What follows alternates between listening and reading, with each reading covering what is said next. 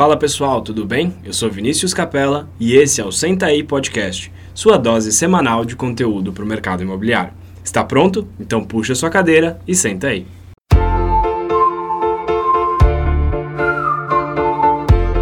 Fala pessoal, bem-vindo a mais um episódio do Senta aí Podcast. Eu sou Vinícius Capella e hoje eu estou aqui com o Dr. Gabriel Villarreal. Gabriel, muito obrigado por estar aqui com a gente, por ter aceitado o convite.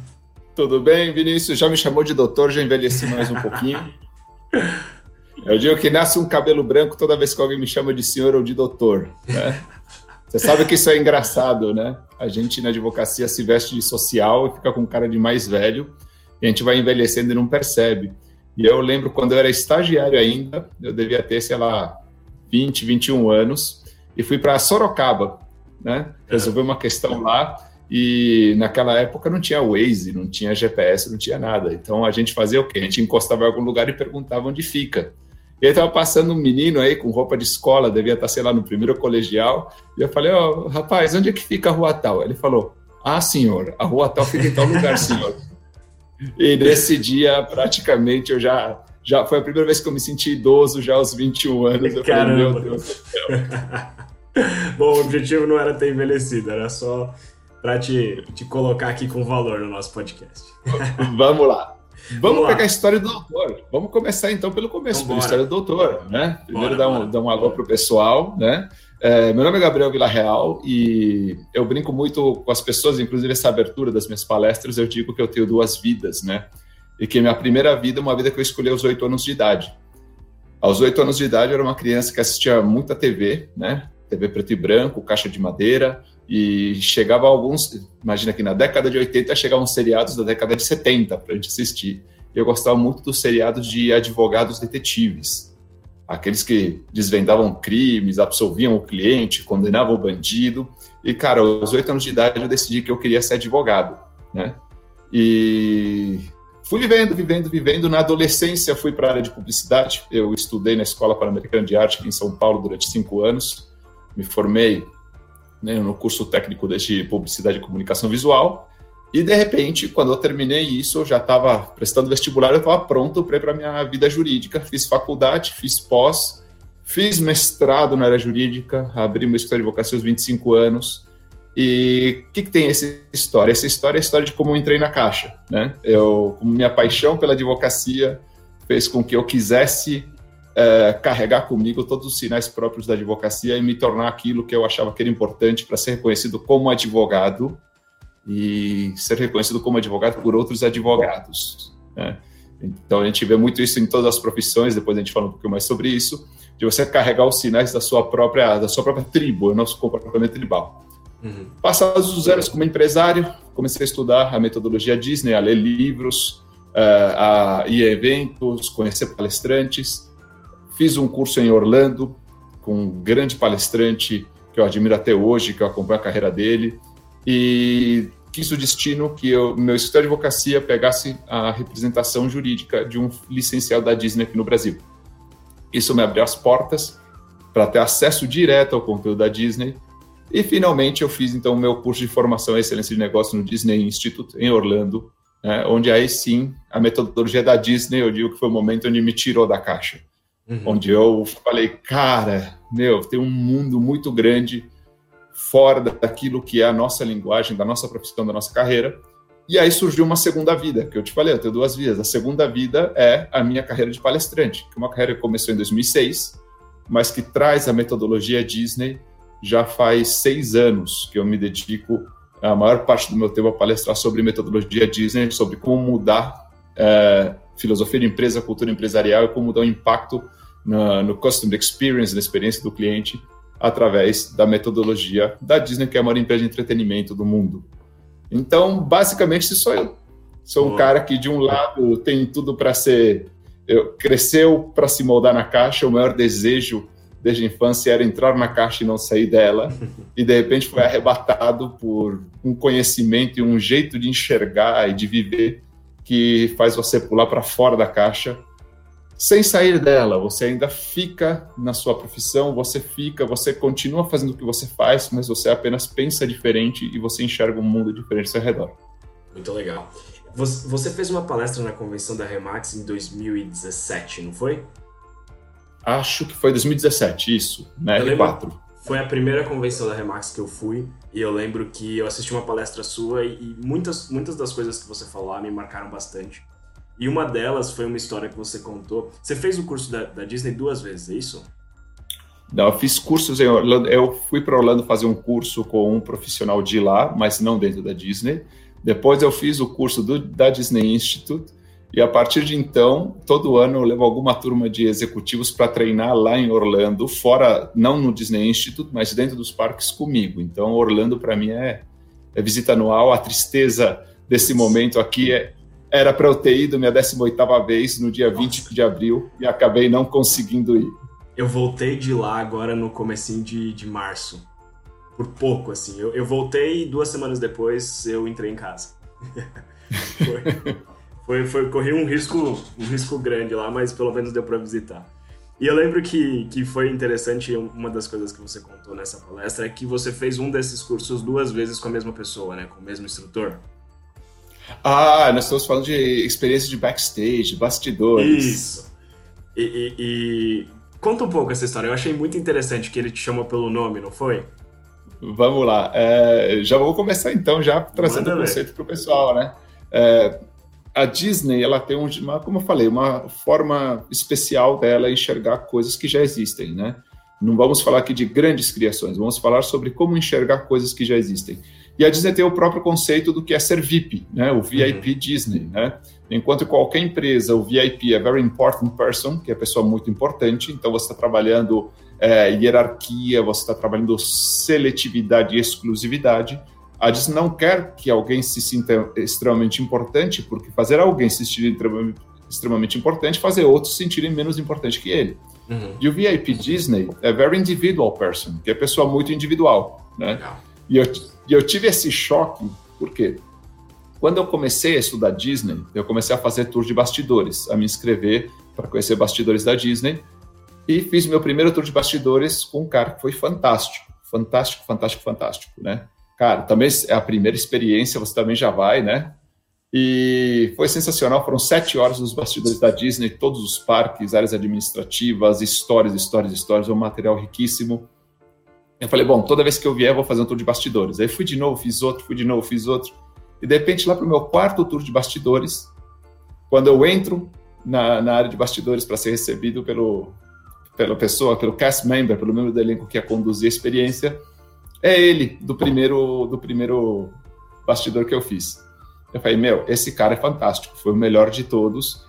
Essa experiência, então, vai ser extremamente fantástica, né?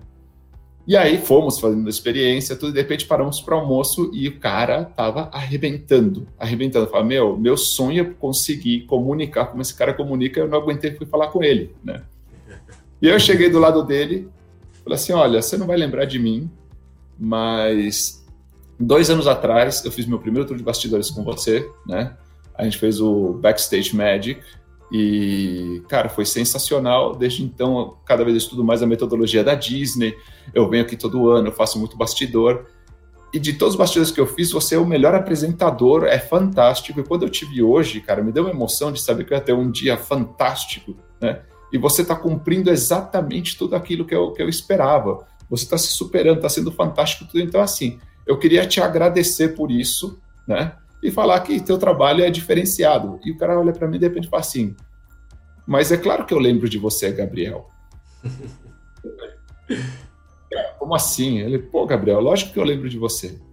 Dois anos atrás, a gente fez tudo de bastidores, fomos em tal lugar, em tal outro. Lembra aquela hora que aconteceu isso, aquela outra hora, isso? E o cara foi contando todo o nosso dia e eu fiquei em choque. Eu fiquei em choque. Né? Cara, eu sou muito especial. Eu sou uma personalidade marcante. Só pode ser.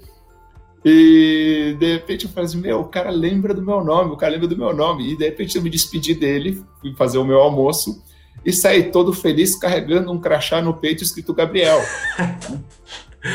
Ai, caramba. E quando você começa a decifrar esse segredo da Disney de fazer você se sentir importante, é, não é mentira, porque a gente trabalha com storytelling, é uma história. Uhum. E a Disney uhum. quer uma história que você importante. Então, olha só, eu cheguei lá com o crachá escrito Gabriel, e disse para ele: dois anos atrás eu fiz com você o Backstage Magic.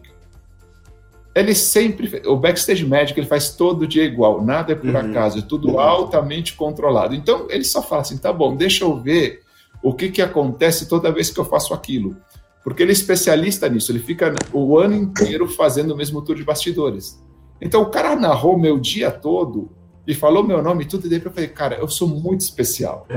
Alguns minutos depois eu percebi o que tinha acontecido. Eu falei, não pode ser que o cara lembra. Mas esse é um jeito fantástico de você se conectar com as pessoas, de colocar elas no centro e sendo especiais. E eu vejo que a gente uhum. perde muito, muito disso no, no, dia a dia de lidar com o cliente, porque, cara, são como dizia, como diz o rei, né? São detalhes tão pequenos de nós dois. Você anotar pequenas informações que você constantemente recebe do cliente e você releva. Pô, tenho filhos, não tenho filhos, moro isso, moro aquilo, tive uma doença, não sei, tô triste, ah, sei lá, tô, tô mudando para uma casa menor porque tô em dificuldade financeira. Pô, então não é, não é um grande momento feliz, por exemplo, de você trabalhar com ele, é, então a gente sempre começar a absorver esses detalhes, como eu falei, é abrir a cabeça para enxergar diferente. Você começa a enxergar os detalhes e você consegue criar umas experiências diferenciadas que repercutem muito positivamente na experiência dele. E por isso que veio o VIP, Very Individual Person, trate como um indivíduo, não trate como uma ficha, como um número de cadastro, trata ele como um indivíduo, se interessa pela pessoa dele, vai, vai desvendando o mistério que é aquele cliente, que aí você consegue chegar nessa magia. É, essa. Agora em fevereiro foi a quarta vez que eu fui pra, pra, pra Disney. E foi a primeira vez que minha namorada foi. E era o sonho dela, sempre foi conhecer. E, eu li o livro um pouco antes de ir pra Disney. O livro O Jeito Disney de Encantar Clientes, um pouco antes de ir pra Disney. E é interessante que muda um pouco a cabeça. É, e você começa a observar algumas coisas de uma maneira diferente. Imagino você aí que tá totalmente aprofundado nisso. E uma das coisas que, que me fez entender esse conceito foi que logo que a gente chegou no Magic Kingdom, minha namorada foi coisa clássica, né? Ver as orelhinhas do Mickey, a orelhinha da Minnie. E conversando com a mulher, ela falou que era a primeira vez dela e ela ganhou um bottom escrito primeira visita. E ela saiu totalmente encantada. E quando ela veio, apareceu com um bottom toda feliz, na minha cabeça veio, ah, tô pegando o que, que esses caras estão fazendo. Mas é, mas você de fato se sente muito importante, você de fato se sente muito único uh, quando você está lá, e eu acho que isso faz todo sentido a gente trazer para nossa realidade, né? Seja você lidando com seus clientes ou os nossos corretores lidando com os clientes deles. Se você pudesse resumir, Gabriel, um pouco do todo da metodologia Disney, a gente pode falar que é o cliente no centro do negócio? Vamos lá, é o ser humano no centro do negócio. Acho que a palavra cliente, a gente sempre tem que fugir um pouco de rótulos, porque a palavra cliente é, é, alguém de cujo dinheiro a gente depende. A gente bota muito Boa. business. Quando a gente chama ele de cliente, a gente já, já colocou ele no negócio. E, na verdade, assim, é, é uma grande arte de humanização de seres humanos encontrando seres humanos. Eu falo que a magia é o grande encontro de dois seres humanos. Uhum. Quando dois seres humanos se encontram, se reconhecem como seres humanos e fazem uma troca humana entre eles, é aí que surge essa magia. Porque a magia da Disney é emocional, não é racional. Uhum. Você fala do Bottom, por exemplo, o Bottom de First Visit é um clássico. E se você pensar no conceito dele, ele é fantástico, porque, primeiro, a Disney está te dando algo de graça. Receber uhum. algo de graça é um momento mágico. Só que a Disney está sendo extremamente esperta. A Disney está fazendo você carregar isso no seu peito o tempo todo. Então você constantemente está dizendo para as pessoas: cara, é a primeira vez que eu estou aqui, você tem uma oportunidade fantástica de me impressionar. O que você fizer, eu não vou ter visto antes. Uhum. Então, é um sistema de comunicação interno da própria Disney com a equipe dela, que são 75 mil pessoas só em Orlando. E também é o quê? É o efeito gatilho. Você volta levando seu souvenir para casa e de repente você está lá onde abre a gaveta, encontra, poxa, você lembra disso? Uhum. Eu lembro, por exemplo, eu, a minha maior emoção com esse, com esse bottom foi quando minha esposa estava grávida do meu primeiro filho. E a gente foi fazer enxoval nos Estados Unidos e fomos para Disney, né? Na verdade, a gente foi para Disney. Para mim, sempre para Disney é o primeiro destino. Então, ah, a gente vai para Disney, sobrar um tempinho, a gente compra alguma coisa para essa criança aí. e eu peguei o bottom de first visit, de primeira visita, guardei no bolso e depois que a gente estava dentro da Disney, eu ajoelhei e pus o bottom na barriga dela. porque ela era a primeira visita do nosso filho. Que legal. E através do bottom, as pessoas quando estão vendo, e principalmente para o pai, para a mulher, a gravidez ela é muito real. Para a gente é meio que uma barriga, as pessoas ainda veem como uma barriga e tudo. E de repente aquele bottom humanizava tanto o meu filho, a experiência do meu filho e como ele ia sentir essa felicidade que a gente estava sentindo. E a gente saiu carregando. E de repente, toda vez que a gente ia tirar foto, os personagens interagiam com o meu filho, não com a gente. Uhum. Isso gerou uma foto sensacional que a gente tem com o Pluto, onde o Pluto ignorou a gente. E o que, que ele fez? Ele ajoelhou e tirou uma foto encostando o nariz na barriga da minha esposa. Que demais. Porque a gente focou o centro lá, porque e de novo é um pequeno gesto que eu estava uhum. dizendo é, o que, que eu valorizo, o que, que era importante para mim. E a arte diz justamente está aberta para entender, para desvendar o que, que é importante para você e te entregar. Tem muito improviso nisso, mas o método é desvendar sempre. Então, quando a gente fala assim, poxa, vamos colocar o cliente, vamos colocar o ser humano. Por quê? Porque todo mundo tem um motivo humano para isso. Uhum. E qual que é o ponto da humanidade? O ponto da humanidade é que, assim, o Walt Disney descobriu o quê? Que a memória emocional é muito mais forte que a memória racional e que você, em estado emocional, toma decisões diferentes que em estado racional, certo? Você, quando está emocionalmente, um homem apaixonado ganha muito mais, gasta muito mais com presentes e experiências para ter é, com a parceira ou com o parceiro do que uma pessoa que está nem aí para outra pessoa, entendeu? Uhum. A emoção faz você dar valor diferente àquilo. E o que, que eles quer fazer então? É o tempo todo conectar a sua humanidade com a sua emoção dentro da história que eles contam, seja no filme, seja nos parques, seja nos cruzeiros, qualquer experiência. E os parques Disney são um grande palco de contação de histórias. E quando uhum. você está na história, você entra tão a fundo na emoção e entra tão a fundo nessa fantasia que a tua imaginação e a tua área emocional começa a suprimir um julgamento racional. E eu brinco muito, não sei se é a época eu fazia isso em 2017 na palestra, eu brinco muito sobre o preço da água de lá. Né? Uhum. Se você for comprar uma água na Disney, uma garrafinha de água na Disney, ela custa 3 dólares e 50. Uhum. É um absurdo de caro. Mas todo mundo compra água. Todo mundo compra água. Né? E, Gabriel, o que, que tem a ver a água? Cara, são 3 dólares e 50. Hoje, o dólar como está, já é 21 reais. Uhum. Né? Por meio litro de água. Né? Uhum. Então, eu brinco muito o quê? Que as pessoas, elas começam a querer viver tanto essa história e a humanidade e a emoção delas, que elas suprimem o racional, porque o racional te tira desse contexto. Uhum. E a Disney, o que ela faz? Ao longo de toda a história, ela mantém você conectado com a emoção e não faz nada que sirva de gatilho para te reconectar com a racionalidade. Então, o que acontece? De repente, você está lá vivendo, nossa, esse é o lugar mais mágico do mundo. Aí eu vou lá e te trato mal na hora de te atender, você de repente vai sair do lugar mágico do mundo e falar, ah, é mesmo, é um parque. É um parque de diversões com atendentes, com problemas. Então, esse foco na emoção, que é muito importante para o cliente ter uma percepção diferenciada da experiência e para o cliente relativizar objeções racionais que ele tem normalmente. Se eu te perguntar, você quer gastar 21 reais em meio litro de água, o que você vai me responder? Jamais, jamais. E o que eu brinco muito é, você, você estaria gastando, e você quando for para lá, como eu faço isso, pelo menos uma garrafinha por dia eu compro, porque é para ajudar a Disney, né? A gente tem que dar uma força para eles, é. né? Mas olha só, vou te fazer uma conta. É, a Disney recebe, numa média diária, 150 mil pessoas por dia, os 365 dias do ano. Tá? Uhum.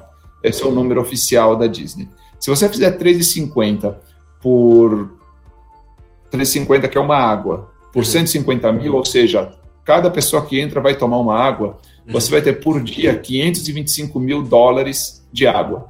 Uhum. Isso anualizado vão ser 191, mil, 191 milhões 625 mil dólares de venda de água. Olha que mercado de água. Está fazendo tudo isso num lugar que tem bebedouros, num lugar que tem uh, aqueles bebedouros de encher garrafa, que você pode levar sua garrafa e encher, e num lugar que, em qualquer lugar que você parar, qualquer restaurante que você parar, ou qualquer barraquinho que você parar e pedir um copo de água, eles te dão um copo de água de graça. Uhum. Então, se você estiver racionalmente conectado, você não gasta esse dinheiro, mas ninguém nem percebe. As pessoas vão transitando nessa história porque elas não têm barreiras racionais a viver aqui. Uhum. Então, essa conexão, a gente também, a gente gosta muito da magia, mas tem que ter também a magia como negócio, porque a gente está falando de um jeito de fazer negócios, de atingir resultados. Se você quer enfrentar menos barreiras racionais, foca no emocional, foca em estabelecer a primeira relação, que é a primeira relação de confiança entre seres humanos. Eu confiar em você, né? Uhum. É, em colocar isso até está num estudo de Harvard, né? eu confio em você enquanto pessoa. E a segunda relação de confiança é que eu confio em você enquanto profissional.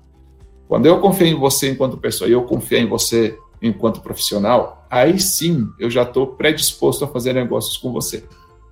Então a Disney ela vai fazer o quê? Ela vai conectar você com a sua emoção, ela vai se conectar com você através da sua emoção e ela vai mostrar que ela está lá para te servir. Uhum. E isso faz com que você confie nela, porque ela está se colocando à sua disposição você se sente leve dentro dessa história que ela conta. E como é que a gente pode trazer isso para o nosso negócio? Como é que eu consigo absorver isso é, e de fato aplicar e, e, e, realmente surpreender as pessoas que fazem parte do meu negócio, seja internamente como também para os clientes no final? Como é que eu consigo aplicar isso? Vamos lá, eu brinco eu falo que todo mundo é especialista em atendimento na hora de ser atendido, né? E todo mundo é, é, péssimo em atendimento na hora de atender. Uhum. É, você, você vai a um restaurante e você fala, isso aqui não deveria estar aqui, aquilo ficaria melhor lá, o garçom deveria ter trazido dessa maneira, isso chegou tarde, isso chegou cedo. A gente sabe muito bem viver a experiência de receber o atendimento. Uhum. E por algum motivo a gente bloqueia tudo isso na hora de atender. A gente não reconhece no nosso cliente uma pessoa como a gente que também está querendo esperar um atendimento.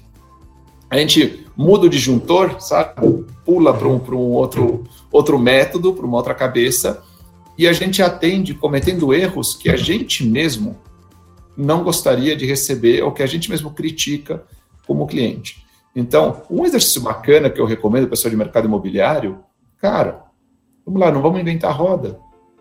Você é um ser humano, e a gente está falando que seres humanos vão fazer negócios. Faz o seguinte: vai lá numa imobiliária e vai procurar um imóvel. Uhum. Oi, eu queria procurar um imóvel para vender. Vê tudo que te irrita lá. Vê, vê tudo que você acha que estão falhando com você. E curiosamente, se você fizer uma análise é, sincera e honesta, você vai ver que você pratica mais da metade daquilo que te irrita no atendimento dos outros. Mas você pratica com orgulho, o que nos leva ao começo da nossa história. Você orgulhosamente entra na caixa, você fecha a caixa por dentro e se alguém tentar abrir, você tampa. Por quê? Você aprendeu a vender do jeito certo de se vender. E quem disse o jeito certo de se vender? Você não foi ensinado a vender por um comprador. Você foi ensinado a vender por um corretor. Uhum. E quanto mais você entra, não estou dizendo que não seja importante essa formação, estou dizendo é, quando mais você transita exclusivamente numa formação feita em mercado de corretagem, o que, que você está fazendo? Cada vez se parecendo mais com o mercado. Uhum. E se parecer com o mercado é bom em termos de profissionalismo, de conhecimento, mas não necessariamente em termos de comportamento, porque senão o que me irrita no seu concorrente me irrita em você. As grandes empresas que a gente admira são empresas que no mesmo mercado criam visões diferentes. Perfeito. A gente vai falar da Apple. O que, que a Apple falou? A Apple até lançou o jargão Think Different. Pense uhum. diferente. Uhum. Nós fazemos a mesma coisa, mas nós pensamos esta coisa diferente. Então, se a gente vai falar sobre isso, é eu na advocacia, que eu falei, é minha vida dentro da caixa, você aprende você, como você tem que se vestir, como você tem que se portar, como você tem que falar. Então você aprende a falar difícil, se vestir de social, a ter uma postura mais fria, uma postura mais arrogante, a não admitir que você erra. Você basicamente se torna um semideus. Uhum. Quem te ensinou isso? O outro advogado arrogante, que também fala difícil, que ele aprendeu de outro advogado. E quando você ver a origem disso, a gente está colocando na gente algo que começou, sei lá, 60, 80 anos atrás. Uhum. Uhum. E você está fazendo, está emitindo sinais que vão fazer com que outros profissionais da sua área digam: você é um grande profissional, mas que isso para o seu cliente tanto faz. Uhum. Então você pode fazer uma série de coisas que vão falar que o outro advogado vai me olhar e falar assim: nossa, o Gabriel é um grande advogado. E o cliente fala: tá bom, mas eu não quero fazer negócio com ele. Você pode fazer uma série de coisas que vão falar assim: nossa, você é um grande, o Gabriel é um grande corretor de imóveis. Vai ser aplaudido pelos corretores de imóveis. diz: tá bom, mas eu não compro com ele. Uhum. E aí, o que, que eu acho que é um grande foco da gente quebrar isso? Eu brinco, para trazer para a metodologia dizer contextualizar, eu falo: pare de vender. Porque vender, esse conceito de vender, primeiro, o corretor não vende. Né? Quem vende é o vendedor, quem compra é o comprador, o corretor faz intermediação entre os dois.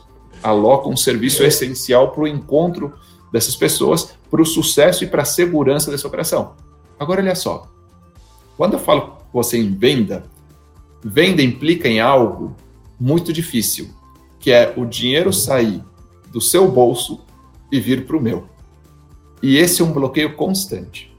Eu brinco nas minhas palestras, eu imagino, eu já fiz esse desafio numa plateia para 3 mil pessoas e ganhei. Né? Até hoje eu já ganhei todos os desafios, mas com 3 mil pessoas na frente, eu digo que sempre, eu digo que é uma pergunta cuja resposta é sempre não. A gente tem uma pergunta cuja resposta é sempre não, e eu desafio as plateias, mas assim, vou fazer aqui para o pessoal que estiver ouvindo, falar, se prepara para responder sim, porque você vai ganhar de mim, e você ganhando de mim, você vai desmontar uma teoria de anos. Mas é uma pergunta cuja resposta é sempre não, e vou falar para o pessoal começar a pensar sim, sim, sim, sim, pensa dentro da cabeça sim, sim, sim, para ganhar essa, porque não é o que você vai falar, é o que você vai pensar, né? E aí, enquanto vocês pensam todos sim, sim, sim, sim, sim, sim, sim, eu vou fazer a pergunta, mas continua pensando sim, sim, sim, sim, e a pergunta é: você quer me dar dinheiro? Resposta é sempre não. E a pergunta para você quer me dar dinheiro é não. E quando você vai trabalhar com neurolinguística, você tem que entender o quê? O cérebro ele tenta interpretar tudo. Ele interpreta muito mais o jeito que você age do que as palavras que você fala. Uhum. Quando a gente vai falar uhum. de comunicação, 93% da comunicação é tom de voz e expressão corporal, 7% são as palavras que você escolhe. Então, por exemplo, se você chega um, casa em, um dia chega em casa, você abre a porta, sai correndo com cara de bravo e gritando eu te amo, eu te amo, eu te amo, sua mulher vai correr para longe de você. Ela não vai correr para cima de você violenta, falando eu também, eu também, eu também. Ela vai correr para longe, porque a gente é treinado para interpretar né, ameaças. E a ameaça vem muito mais da expressão do que da palavra. Hum. Então, o que, que acontece? A gente tem que começar a lidar melhor com isso. A gente manda sinais de eu quero te vender alguma coisa. E eu quero te vender alguma coisa significa o quê? Você quer me dar dinheiro? E a hum. resposta é não. Uhum. Então, quando eu começo a forçar uma venda, eu começo a ativar todos os mecanismos de defesa do teu cérebro que querem se fechar para a ideia de me dar dinheiro. Como é que a Disney trata isso? A Disney diz: a gente não vende. A Disney foca em despertar desejo de compra. A gente tem uma marca, a gente associa qualidades à nossa marca que são desejáveis pelo mercado e a gente não vende. A gente faz eles desejarem comprar da gente. E eu te pergunto, Vini, você já viu alguma da Disney falando assim: compre? Não, não. É, eu tava pensando isso quando você falava. Nunca vi. O que você vê na TV, e aí todo mundo já deve ter visto, é aparece uma vinheta, aparecem personagens da Disney que te conectam já emocionalmente com o tema, com a história e tudo mais, e eles te mostram, por exemplo, nova área de Toy Story no Hollywood Studios. Venha conhecer.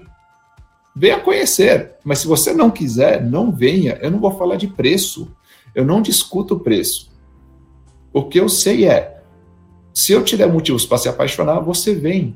E o brasileiro, por exemplo, ele vai, porque ele é o dólar a 2, a 2,50, a 3, a 3,50, a 4. O pessoal está reclamando que a Universal abre agora ao público em geral dia 5 e que a Disney ainda não anunciou quando, por quê? Porque o pessoal fala assim, poxa gente, eu ainda não fui para a Disney com o dólar a 6, gostaria muito de ter essa experiência. então o que acontece? Esse desejo, esse desejo surge do quê? De você dar elementos emocionais para que a pessoa decida optar pela compra. Uhum. Uhum. E isso, a, se a gente for na partícula mínima disso, a partícula mínima disso é não fale de preço até alguém te perguntar quanto custa. Perfeito, perfeito. Porque é, quando e, alguém te pergunta quanto custa, é porque ele entendeu a necessidade daquilo. Exatamente que é, você fala muito isso, mas é um resumo muito bom que é a diferença entre o preço e o valor, né? A diferença entre quanto isso vai me custar ou quanto eu tenho que pagar por isso, porque eu achei isso muito interessante e faz sentido para mim. É mostrar que você tem algo a mais, em resumo, né? Mostrar que você está ali para gerar uma experiência interessante para o cliente. E a gente está falando bastante da Disney. É, a Disney ela tem essa, essa, esse apelo absolutamente em todos os momentos que você está ali dentro do parque. Desde o do chão que você pisa até os banheiros extremamente limpos, absolutamente tudo. Seu, você é surpreendido e tem uma experiência positiva e se sente VIP é, em todos os momentos. É, a gente pode falar disso aqui, trazendo para alguns momentos específicos do corretor, principalmente quando ele está é, em contato direto com o cliente. Mas como é que você acha, Gabriel, que o, que o corretor, a imobiliária, eles podem trazer essa experiência no todo? Desde o momento em que o cliente contata a imobiliária ou é contatado pela imobiliária até o momento que ele fecha a venda. Como é que ele pode explorar toda essa jornada do cliente com uma experiência nesse sentido? Vamos lá. Eu lembrei agora do. Você falou dos bottoms, né? Existe o bottom de feliz aniversário. Esse é o inferno. o botão de feliz aniversário, por onde você passar, as pessoas vão te dar parabéns. Sério? quando eu treino o pessoal, quando eu levo as equipes para treinar lá em Orlando, a gente faz treinamento dentro dos parques, né? E eu divido em dois grupos e a gente, eu sempre pego dentro da ficha de cadastro do, dos participantes os aniversariantes mais próximos da data que a gente vai estar no parque, né? Então uhum. eles usam feliz aniversário para que cada grupo entenda como é a experiência Disney do aniversariante, né? Uma uhum. coisa pequena. Mas olha só que interessante que eu estava te falando. Eu consigo fazer essa experiência porque eu tenho uma ficha de cadastro onde eu pego informações importantes. Uhum. Informações importantes são informações que você escolhe pegar, não que simplesmente está acostumado. Nome, RG, CPF. Não é cadastro, são informações de atendimento. Então, isso é muito importante. O cliente te dá essas informações de graça o tempo todo. Uhum. O que, que, eu, que, que eu posso trazer para o corretor de imóveis pensando numa experiência Disney? A diferença entre o primeiro contato e o segundo contato. Uhum. No primeiro contato, você é um desconhecido. Sim. Você não é obrigado a saber nada sobre mim. Então, eu não tenho como te exigir nada. Mas o que, que eu vou sentir de interesse seu por mim? Se no primeiro contato a tua intenção é saber mais sobre mim. Se eu chego para o corretor e falo, tudo bem, meu nome é Gabriel, é, Gabriel Villarreal, estou procurando um apartamento. E a resposta dele é quantos metros, que bairro e quanto você quer gastar, ele não quer saber sobre mim. Uhum. Porque, olha só, ele não está pensando em mim, ele está pensando no estoque dele. Sim. Ele, aí, vamos voltar na história da caixa. Ele está pensando em qual caixa ele pode me, me jogar lá dentro. Uhum. Deixa eu, o que, que eu tenho para dar para esse cara? Que é o normal. Por quê? Porque você precisa dar comissão, você precisa trabalhar e tudo mais. Só que isso diminui o seu, a sua chance de êxito e aumenta o seu ciclo de venda. No primeiro contato é conheça mais esse cliente, faça perguntas, identifique as razões dele. Uhum. Porque a Disney diz o seguinte: o cliente ele te diz o que ele quer, mas você tem que descobrir o que ele precisa. Perfeito. Porque no que ele precisa é que você vai encontrar as emoções dele. Que exemplo a Disney dá para a gente ser breve nisso? Aí ele fala assim: o cliente, quando decide vir para a Disney, ele quer férias. Uhum. Só que eu não vou entregar férias para ele, porque férias ele pode ter em qualquer lugar. Eu não vou entregar o que ele quer, eu vou entregar o que ele precisa. E uma das coisas mais bonitas que tem na Disney é o que o cliente precisa são memórias em família para a vida toda. Agora, olha só que, que comando diferente. Quando eu pego um cast member, quando eu pego um colaborador da Disney e digo, vai lá e faça esse cara ter férias felizes. Qual que é o poder? Agora, quando eu digo, vai lá e faça esse cara ter memórias em família para a vida toda. Olha como eu uno a questão de que o grupo familiar, a relevância dele, da humanidade dele, da emoção dele. Então, basicamente de certa isso. Forma, acho... Desculpa te interromper, mas de certa forma mexe um pouco com a emoção do próprio cast member, do próprio membro do elenco ali da Disney. Exato, exato. Eu, você precisa olhar diferente para conseguir entregar diferente. Perfeito. Né? Se a gente continua pensando igual, a gente continua entregando igual. Então vamos lá. No primeiro contato, me decifra. Me decifra, porque aí que acontece. Isso vai ser muito importante de você manter para o segundo contato. Porque no segundo contato, quando eu chegar, eu vou querer olhar para você e você vai poder falar assim: ah, tudo bem, ah, poxa, ah, desculpa, eu esqueci seu nome. Acabou, matou a história ali, uhum. racionalidade, uhum. somos desconhecidos de novo. Eu chego com a minha esposa e você fala assim: Gabriel, tudo bem? Pô, que bom te receber. Ai, desculpa, esqueci o nome da sua esposa. Ah, tá bom. Então você tá lembrando meu nome porque sou eu que vou te dar dinheiro. É isso. Você uhum. entendeu que eu sou a ponta pagadora e você desprezou a minha esposa. Você não sabe o meu contexto familiar. Então, quanto mais você trabalha isso, você chega em o quê? Você chega em conseguir encontrar qual é a régua de valor do seu cliente para você poder entregar dentro da régua de valor dele. E quando você entrega o valor que ele procura, que é aquela necessidade, ou que ele necessita, não o que ele quer, você começa a conectar ele com as emoções que ele pode receber através do negócio. Uhum. Quais são os aspectos positivos de fazer esse negócio? Como a vida dele muda para melhor fazendo esse negócio? E dentro dessa história é que ele vai falar assim: ok, quanto custa?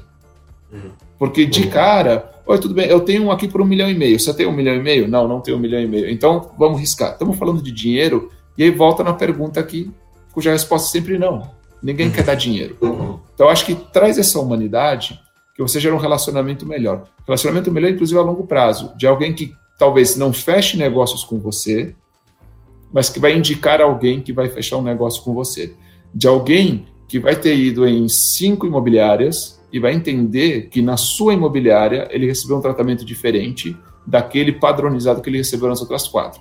Aí você começa a se diferenciar. Aí você começa a ver a diferença entre o que é uma experiência Disney, o que é uma experiência Universal, o que é uma experiência Busch Garden, o que é uma experiência Beto Carreiro, o que é uma experiência Hop Harry, porque há sempre é, expectativas diferentes que levam a experiências diferentes. Uhum. Perfeito. É, é, é, muito legal isso. É, mas não é algo tão simples de fazer, né? Exige que você pense e entenda as necessidades do seu, do seu cliente antes de pensar em entender o seu custo fixo e uh, os valores que você precisa faturar. O que, o, o, que faz sentido a gente pensar também nessa separação, né? Porque o, o meu, os meus custos, a minha necessidade de venda é algo racional. Agora, o meu atendimento tem que ser algo emocional, porque aí eu consigo conectar com os meus clientes e, por fim, uh, aumentar bem aí a minha, o meu relacionamento com os clientes, que por consequência vai aumentar as vendas. Isso é bem interessante. Você me lembrou uma das coisas que aconteceu nessa minha última viagem também, que a gente, a minha namorada, na hora de entrar em um dos brinquedos, ela desistiu. Falou, não, não vou ter coragem na, na montanha-russa do Aerosmith. Não vou ter coragem, não quero. A melhor, a melhor. Pois é. Não. A gente, pois é, pois é, pois é. A gente tinha ido no elevador antes. E ela já saiu meio assim. Aí chegou no Aerosmith e ela falou: não, não vai dar, vou, vou pra próxima. E aí ela saiu, eu continuei, tava com a minha família também, a gente foi. E a hora que eu saí, eu encontrei ela. E aí eu falei: e aí, o que, que você ficou fazendo nesse meio tempo? Ela falou: nossa, acho que eu nunca fui tão bem tratada na minha vida.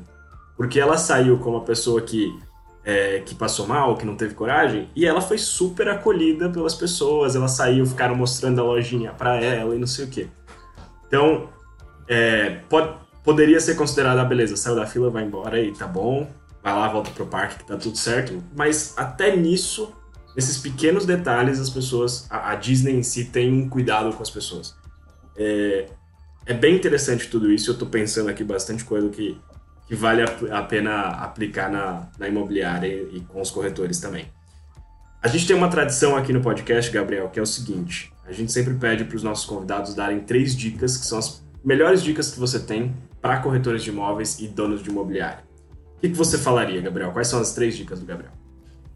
Vamos lá. É, eu tenho um tempinho só para contar uma outra história que tem a ver lógico, com o que você me disse. Lógico, lógico, lógico. É, porque você tocou num ponto que para mim é altamente sensível, para a gente deixar claro que a gente não está aqui querendo falar sobre filosofia de vida é, e não trazer nada irreal com relação ao mundo dos negócios. A gente tem uma necessidade que é o hoje.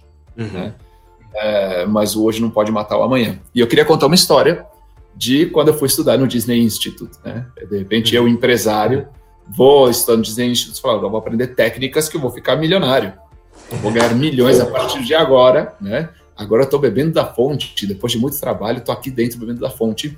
Primeiro dia, já chego cedo, eu sou ansioso pra caramba, já fico na mesa, recebo material cheio de coisinhas bonitinhas, né? Você vê o que, que é o poder da conexão emocional. Eles te dão, por exemplo, um marca-texto com a marca Disney. Eu nunca usei esse marca-texto, ele tá lá seco, depois eu falo assim, eu não quero gastar, porque eu não vou ter outro se esse acabar, né? E entra o treinador, né? E eu lá pronto, já caneta na mão, pronto, já todo mundo de tablet e eu caneta. Eu sou, sou analógico nessa parte, né? E o cara vai lá e ele vai começar a apresentação e a primeira coisa que ele fala é senhores, o objetivo nunca é ganhar mais dinheiro. E quando ele fala isso, assim, congela a minha espinha. Eu falei, como assim? Como assim? O objetivo é nunca né, ganhar mais dinheiro. Deu vontade de levantar a mão. Você, você sabe quanto a gente está pagando para estar tá aqui? para você falar que vocês não querem ganhar mais dinheiro? Meu Deus, falei, morri, né? E de repente, ao congelado lá, ele faz uma pausa dramática. Ele fala assim: senhores, o objetivo nunca é ganhar mais dinheiro. O objetivo é ser uma empresa melhor. Eu falei, pronto é um curso de autoajuda. A gente vai ser uma empresa melhor, a gente vai se abraçar, sabe? A gente vai se empoderar. Eu falei, cara, que escolha ruim que eu fiz. Não pode ser. A Disney está me frustrando, estava extremamente frustrado. E aí, ele fala a frase completa: ele fala, senhores, o objetivo não é ganhar mais dinheiro. O objetivo é ser uma empresa melhor. Empresas melhores ganham mais dinheiro. E o que a Disney entende é que o melhor jeito de você ganhar mais dinheiro é ser uma empresa melhor, é ser um profissional melhor. O problema é, é que você está muito preso no hoje. E a Disney diz o seguinte: a gente tem que ganhar dinheiro hoje, mas a gente não tem que ganhar um dinheiro hoje que mate nossas chances de ganhar dinheiro amanhã. Então a gente tem que saber dosar qual é o dinheiro bom de se ganhar e o dinheiro ruim de se ganhar. A Disney precisa de um dinheiro que gere recorrência. A Disney precisa estar segura de que o que ela está fazendo hoje não vai trazer problemas para ela ganhar dinheiro daqui a 5, 10 anos. Uhum. Isso é o que falta muito no mercado imobiliário. Eu acho que se enxerga muito. Primeiro, o cliente, sabe no desenho animado, quando, quando passa, sei lá, o, o personagem, ele vira tipo um franguinho, né? Porque uhum. o outro tá com fome. Uhum. Às vezes eu sinto que o cliente é isso, né? Então, assim, eu tô com muita fome, o cliente entra e ele vira um franguinho, né? Vira uma, vira uma, vira uma carteira, né? É, ele vira uma notinha de, sabe? É. Fala assim, caramba, se eu conseguir pegar ele, é, eu, eu, fecho isso, né? E aí o que acontece? O que acontece muito é que você está focado muito no hoje. E hoje muitas vezes não é sustentável. E aí você trabalha com coisas como força venda, você trabalha coisas como grandes mantras desse mercado, como explorar a dor, explore a dor. E você cria, então, uma jornada de dor e constrangimento para o seu cliente. Se você misturar esses dois conceitos de forçar a venda e explorar a dor, então comprar um imóvel é uma situação extremamente traumática, né? Olha uhum. só, eu, eu sinto dor, eu sou forçado, eu sou constrangido. O que, que a Disney diz? Saiba qual é o dinheiro que é bom de ganhar, saiba qual é o dinheiro que não é bom de ganhar. Por quê? Porque o dinheiro bom de ganhar o dinheiro que você vai ganhar hoje vai te trazer mais dinheiro amanhã vai ser o cara que vai ser daqui tão satisfeito que a próxima vez que ele quiser comprar um imóvel, vai ser aqui que ele vai voltar, porque teve uma experiência diferenciada. Ou se ele não comprar imóvel, para ele a experiência diferenciada vai ter marcado e numa mesa de bar com os amigos, não falar, ah, estou pensando em comprar um imóvel, pô, procura tal imobiliário, fui super bem atendido lá. Você gera o recall de marca, você gera o reconhecimento do mercado. Uhum. Agora, quando você vai lá tentar forçar uma venda, quando você está muito preso no hoje, no boleto que está chegando, no custo e tudo mais, você começa a fazer o quê? Você começa a fazer com que esse cliente não se satisfaça com o teu atendimento. E não só ele não fecha negócio, como ele também não indica, ele não retorna. Isso é uma brincadeira que eu falo, que é entender a diferença entre o efeito gato e o efeito queijo. Uhum. O cliente, ele é um ratinho. E tem dois jeitos bons de você pegar o ratinho. Quando você está na sua casa, se você tem um rato, ou você compra um gato, ou você pega uma ratoeira e põe um queijo. Uhum. Os dois pegam o rato. Qual é a diferença? O rato, ele foge do gato. Uhum. E o rato, ele vai atrás do queijo. Então, normalmente, a, a, negociação começa com o quê? Com que você é alguém que está perseguindo o rato. Uhum. Eu acho que isso até uhum. enfraquece psicologicamente o poder do corretor. Ele acha que ele está pedindo alguma coisa para alguém. Eu tenho que convencer esse cara a fazer esse negócio. Parece que você é um suplicante de alguma coisa. Você já, já coloca uma postura psicológica na negociação que é muito fraca.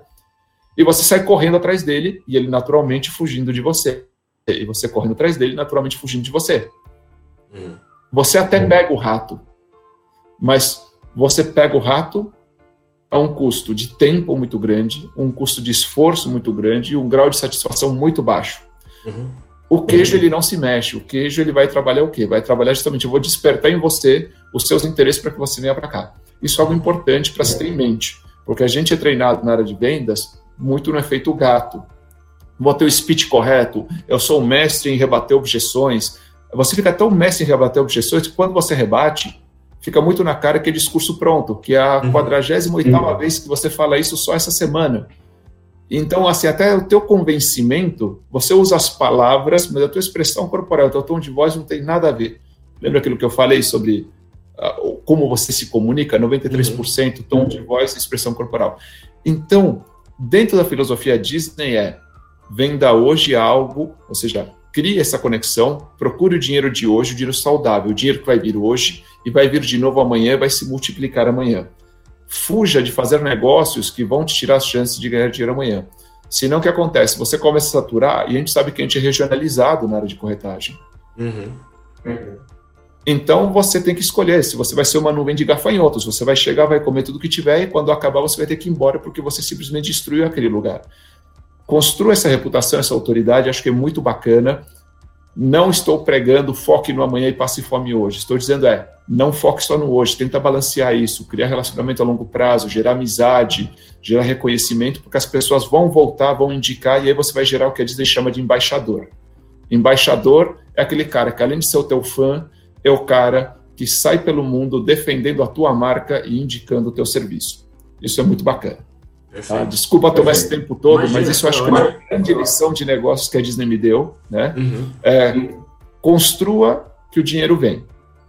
E aí entra aquela diferença de você ter 20 anos de experiência ou um ano de experiência feito 20 vezes, porque você simplesmente repetiu aquilo que você fazia. Uhum. Você não uhum. trabalha relacionamento. O grande patrimônio do corretor é relacionamento. E se você constrói relacionamento, o relacionamento que você cria ao longo de 10 anos te torna uma pessoa que não liga para ninguém, o teu telefone toca sozinho.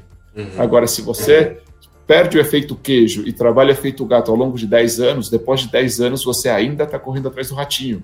Depois de 20 anos, depois de 30 anos, um dia você quer se aposentar e fala assim, cara, não dá, porque eu tenho que continuar correndo atrás do ratinho. Eu não sou procurado e desejado, certo? Eu vou à caça todo dia. Três coisas, três dicas. As três dicas acho que é a base de tudo que a Disney faz, que eu sou apaixonado por isso, né? Três dicas. Saiba quem você é, saiba quem é o seu público cumpra o que você promete. Perfeito. Isso para mim é altamente profundo. Saiba quem você é, saiba quem você é significa esteja certo de quem você é e esteja certo de quem você não é. Você não pode ser duas coisas ao mesmo tempo. Então, por exemplo, eu como palestrante eu gosto muito de humor. E se de repente vem alguém e fala assim, Gabriel, precisamos de uma palestra aqui, que é uma palestra extremamente séria, a gente quer um evento sério, não sou eu, eu tenho que dizer, eu não quero esse dinheiro. Essa é uma forma de você rejeitar dinheiro. Qual é o dinheiro bom, qual é o dinheiro ruim. Se eu for num lugar onde esperam algo extremamente sério, chato, que dê vontade de dormir, eu não vou conseguir. E se eu for lá, eu vou lá frustrar expectativas por culpa minha. E a primeira coisa que as pessoas nunca pensam é quem eu sou. Porque o que, que o corretor diz? Não, eu sou muito bom, eu vendo para qualquer um que entrar por ali. Só que você não constrói, então, sua identidade. E você tem que pensar em você como um personagem. Por quê? Porque o Mickey é o Mickey, o Donald é o Donald. O Mickey não vai sair arrumando briga. Porque o Mickey é o Mickey. Concorda? Uhum. Quem arruma briga é o Donald. E isso que torna eles tão especiais. Cada um tem suas características. Na verdade, assim, vou contar um segredinho aqui de Walt Disney, tá? Quando o Walt Disney criou o Mickey, ele desenhou também o perfil comportamental e psicológico do Mickey. E aí depois o parceiro dele, Up iWorks, disse, não, isso eu acho que não vai ser legal. E desenhou esse bom moço do Mickey. Né? O bom mocismo do Mickey não veio de Walt Disney. Né? Anos depois, o Walt Disney conseguiu colocar o perfil psicológico do Mickey em outro personagem que foi justamente o Pato Donald. Caramba, que legal, não sabia isso. O Mickey de Walt Disney era um encrenqueiro nato. Tanto que nos primeiros, os primeiros desenhos dele, ele tá ele arrumando confusão. Depois ele vai virando um cara boa praça e vira esse símbolo todo. Então, saiba quem você é. Saber quem você é, você construir o seu personagem. Quem eu sou enquanto personagem? Eu. Eu sou um enquanto advogado, outro enquanto palestrante. Eu sou outro enquanto pai. Né? Então, é importante trazer isso. E a noção de personagem é muito importante para que você também estabeleça uma separação entre sua vida particular e sua vida profissional. Uhum. O que eu mais vejo é vida pessoal indo para a mesa. E a pessoa fala assim: não, é interessante, porque aí é, a pessoa acha que está humanizando, levando os problemas de casa para o trabalho. Estou me mostrando um ser humano com os mesmos problemas que ele. Não, você é um personagem. A metáfora que eu uso para isso lembra a primeira vez que você viu Mickey no parque da Disney? Você lembra? Uhum. Uhum. E de repente você foi abraçar uhum. e foi tirar foto. Te ocorreu chegar do lado e falar para o cara que está lá dentro: pô, parceiro, obrigado Jamais. pelo seu esforço. Deve estar um calor danado aí, mas você vai me fazendo tão feliz. Não, você não pensa isso. Vê, não tem ninguém lá dentro. Mickey, não tem, não tem. É o Mickey. E aí vem um mantra que eu tenho falado muito no mercado imobiliário e para outros mercados: é ninguém tá nem aí para quem tá dentro do Mickey. Uhum. A gente quer ver um Mickey. Eu tô nem aí. Eu não quero saber se o cara lá dentro. Primeira coisa, eu não quero saber se é homem ou se é mulher, porque tem muita mulher que faz o Mickey por causa da altura padrão do Mickey, que é, que é uma altura mais comum em mulheres, né? Mas eu não quero saber. Eu não quero saber como está sendo o dia do cara que está dentro da cabeça do Mickey. Eu quero é falar com o Mickey. É. Isso é muito importante. Eu, como palestrante, vou dar um exemplo de mim. Eu, como palestrante, se eu dormir mal, se meu filho está doente, se minha esposa está preocupada, se eu briguei com a minha mãe, chegou na hora do palco, eles querem o quê? Eu vim ver a paz do Gabriel, quero a energia do Gabriel, e eu não quero saber absolutamente nada disso que ele está passando na vida particular. Isso fica nos bastidores. Então, isso faz parte de você construir o seu personagem, saber quem você é e ser leal a isso. Saber quem você é significa que você também sabe quem você não é. E aí entra o princípio de o quê? Qual é o dinheiro bom de se ganhar, qual é o dinheiro ruim de se ganhar. Segundo, saiba quem é seu público. Quem é seu público? E para você saber quem é seu público, você precisa saber quem você é. Seu público são as pessoas que têm percepção de valor naquilo que você é, no seu personagem. Então, quando você fala, eu quero magia, você vai para Disney. Eu quero emoção, você vai para Universal. Se você, não, eu quero experiências radicais de pré-morte, você vai lá para o Busch Garden, é outro parque, acolhem expectativas diferentes, tem públicos diferentes. Né? Então, o teu público vai se alinhar a você. E olha que interessante, quando você sabe quem você é e você sabe quem você não é, você sabe quem é seu público, você sabe quem não é o seu público. Toda vez que você tenta atender quem não é o seu público, o teu ciclo é muito maior, tua chance de resultado é muito menor e o teu desgaste com ele, teu dano à marca é complicado. Toda vez que você tá, se mudar, ser mutante para atender quem não é teu público, você começa a emitir sinais que começam a frustrar quem é o teu público. Uhum. Porque o teu público está te olhando. Então, assim, é criar esse funil de triar por afinidade. Então, agora eu sei quem eu sou, agora eu sei quem é o meu público. Quem é o meu público? Meu público é aquele que tem como expectativa receber aquilo que eu estou disposto a entregar. Perfeito. Aquela experiência que eu quero entregar. Se você já sabe quem você é e qual é a sua promessa, se você já sabe quem é o seu público, qual é a expectativa deles, só falta então você cumprir o que você promete. Você entregar essa experiência. E como a Disney disse, entregar isso uma e outra e outra vez. Hum. E outra vez. E todas as vezes. Você já foi quatro vezes à Disney. Eles te entregaram o mesmo padrão de experiência? Sempre, sempre, sempre, sempre. E eles vão entregar. Eles vão entregar. Com o tempo vai mudar, por quê? Porque você está estudando, está vendo as coisas, você vai começar a fazer a coisa chata de fazer na Disney, que é olhar para outro lado. É, eu sei uhum. que eles querem que eu olhe para cá, eu vou olhar para lá. E você fala assim, hum, ali tem coisa que não era para eu ver. E você começa a ver como está tudo escancarado, mas eles têm um controle tão grande da experiência que eles sabem que as pessoas não olham. Uhum. Simplesmente não olham.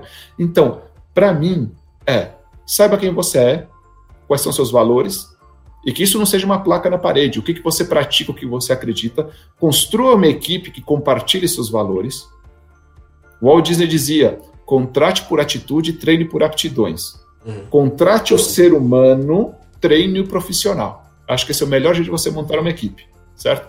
Segundo, defina bem quem é o seu público e vá atrás dele. Chame o seu público para intervir com você e cumpra o que você promete. Se eu prometo algo, você quer receber o que eu prometo, e toda vez eu te entrego aquilo que eu prometo e mais um pouquinho, eu só tenho experiência bem sucedida ao longo da minha carreira. Excelente, muito bom, gostei. Gabriel, só para a gente encerrar, eu queria que você deixasse onde o pessoal pode te encontrar, suas redes sociais, enfim, onde você se comunica. Vamos lá, pessoal. Vocês podem me encontrar. Minhas redes sociais é difícil de me achar, né? Porque é, sobrenome estrangeiro é complicado, mas vamos lá. Vocês podem me achar no Instagram, que é onde eu sou mais ativo com conteúdo e tudo mais, gabriel.vilareal e no finalzinho você coloca o underline. Né? Porque parece que Gabriel Villarreal é muito disputado, né? Eu já achei outros artistas, Gabriel Villarreal, é, é muito engraçado até. Quem tiver curiosidade, procura na internet que vocês vão se divertir bastante, tá? Meu Villarreal, meu Villarreal, você vai ver que tem um ganhador de, de prêmio M com o nome Gabriel Villarreal. Isso, é famoso. E você vai, ver, vai achar muito interessante ver qual é a profissão dele. Né? E como isso contrasta quando alguém procura eu e acha ele. É sensacional. Imagina as explicações que eu tenho que dar. Mas vamos lá. É, Vila Real é com dois L's e dois R's, tudo junto. V-I-L-L-A-R-R-E-A-L. Gabriel.vilareal, underline. Se você estiver procurando Gabriel Villarreal, vai aparecer um logotipo que é um cara com o logo da Disney atrás, você não vai errar nunca, porque você vai falar assim, só pode ser esse maluco aqui, porque para ter Disney até na, na fotinho do Instagram, só pode ser um cara desses mesmo. Boa, Gabriel, muito Boa, obrigado. Achei aqui seu, seu homônimo. Não, chama meu homônimo. muito bom, muito bom. Chama para uma palestra. Boa, chama para o podcast.